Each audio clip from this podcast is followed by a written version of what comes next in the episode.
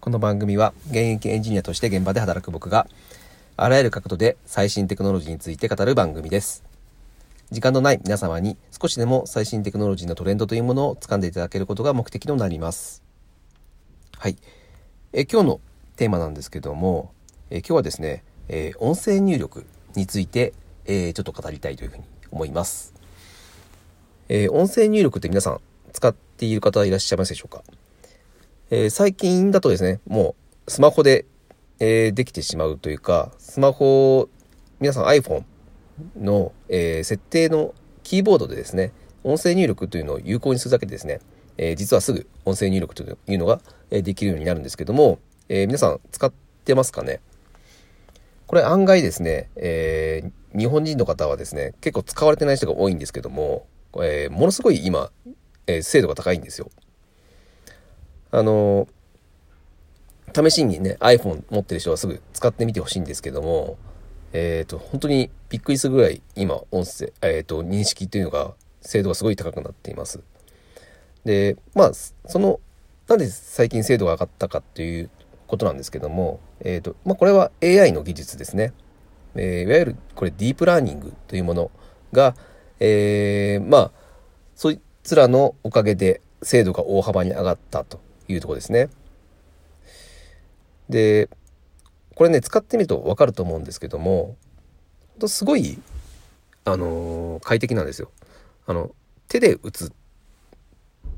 時、まあスマホ特にそうですよね。スマホって結構やっぱ片手で皆さんフリック入力してると思うんですけども、まあフリック入力ね、だいぶガラケー時代に比べれば全然、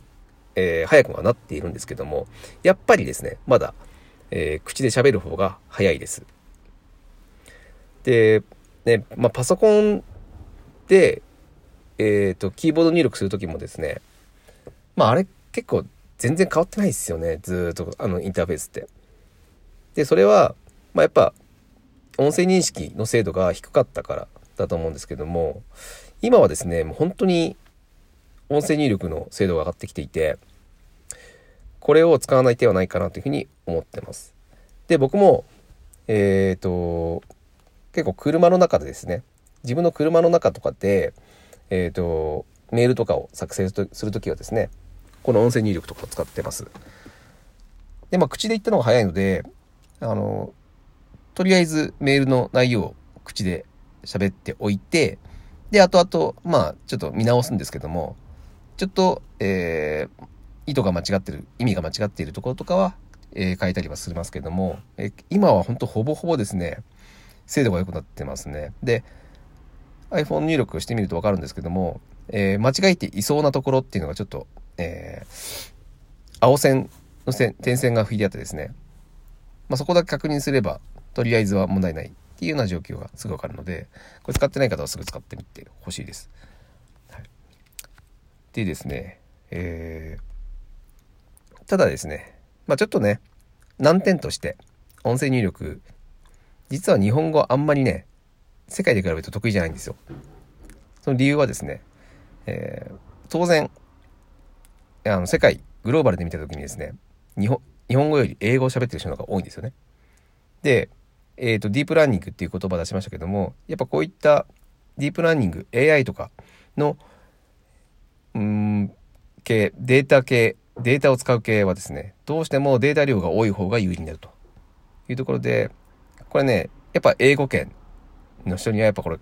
勝てないんですよね。あと中国語。中国語もすごい使ってる人多いですよね、当然。中国。一番、世界で一番多い、多い人が使ってるので、ここのね、日本語と中国語っていうのが、えー、どんどんどんどんデータが溜まっていくので、ここはちょっと日本語は弱いとこ。なので、皆さんぜひですね、これどんどんどんどん使ってほしいんですよ。はい、これ使うこと、使えば使うほどデータが溜まっていくので、どんどんどんどん日本語の精度が上がっていくので、ぜひ使ってほしいということですね。で、特にですね、この音声入力というのが出てきて、すごい有効なデバイスが出てきました。これは、まあ、前々から僕言ってるんですけども、AirPods ですね。AirPods って実はあの、イヤホンですよね、あれ。音楽を聴くものなんですけども、実は、あれマイクがついてるんですね。なので、まあ、普通に、普段生活をしていて、あ、音声入力したいと思っていて、イヤホンしていればすぐに、え音声入力ができる状態になるんですよね。これすごく便利なんですよ、本当に。あの特に意識することなく常にあの僕の場合は結構すぐずっとイヤホン耳つけてるんですけどもあなんか音声入力したいと思ったら、えー、すぐに、えー、まあ、スマホのキーボードボタンキーボードのとこにあるマイクボタンを押してすぐに喋り出すそうするとすぐに音声入力ができると。これ非常に便利ですよ。あのキーボードの代わりになるものっていうので、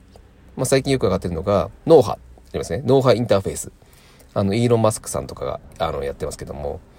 あれはね確かにいいですよね。考えるだけで入力すると。いうのはいいんですけどもまだまだ現実的じゃないと。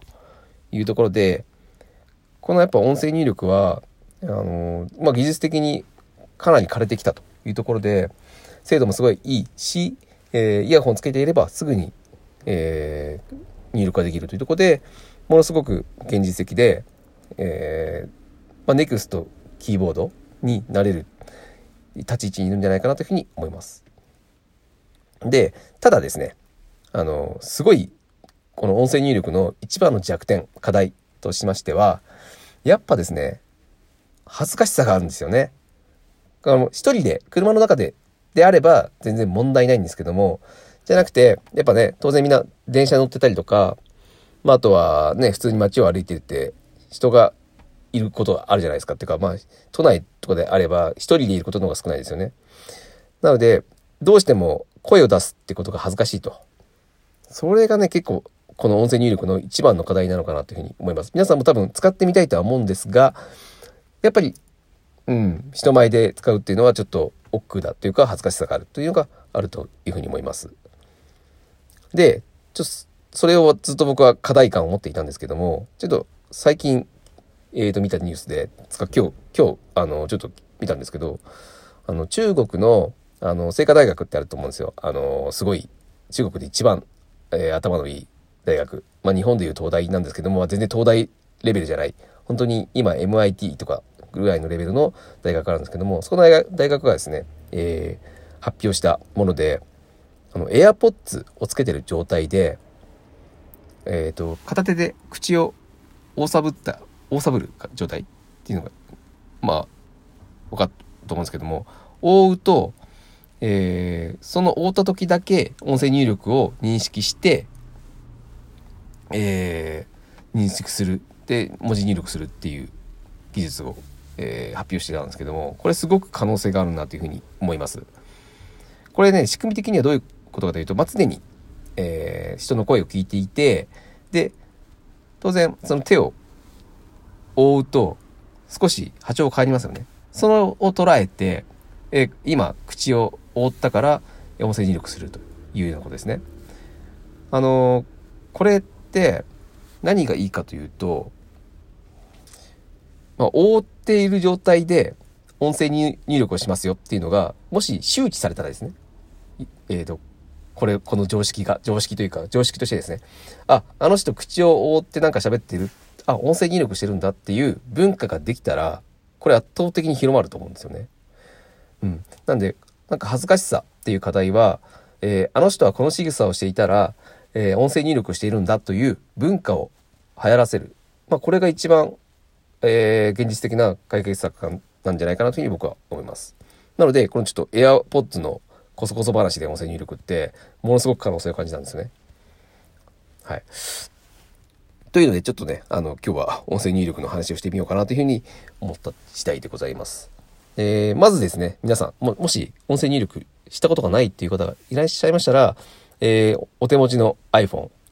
まあ、Android のでもいいんですけども、スマートフォンで音声入力を試してみてください。あの、その精度に驚くと思います。で、多分、あ、この場面だったら自分使えるなっていうところが出てくるというふうに思いますので、えー、ぜひ使ってみてほしいというふうに思います。はい。えー、今日は音声入力についてお話をさせていただきました。以上になります。えー、また聞いてください。では。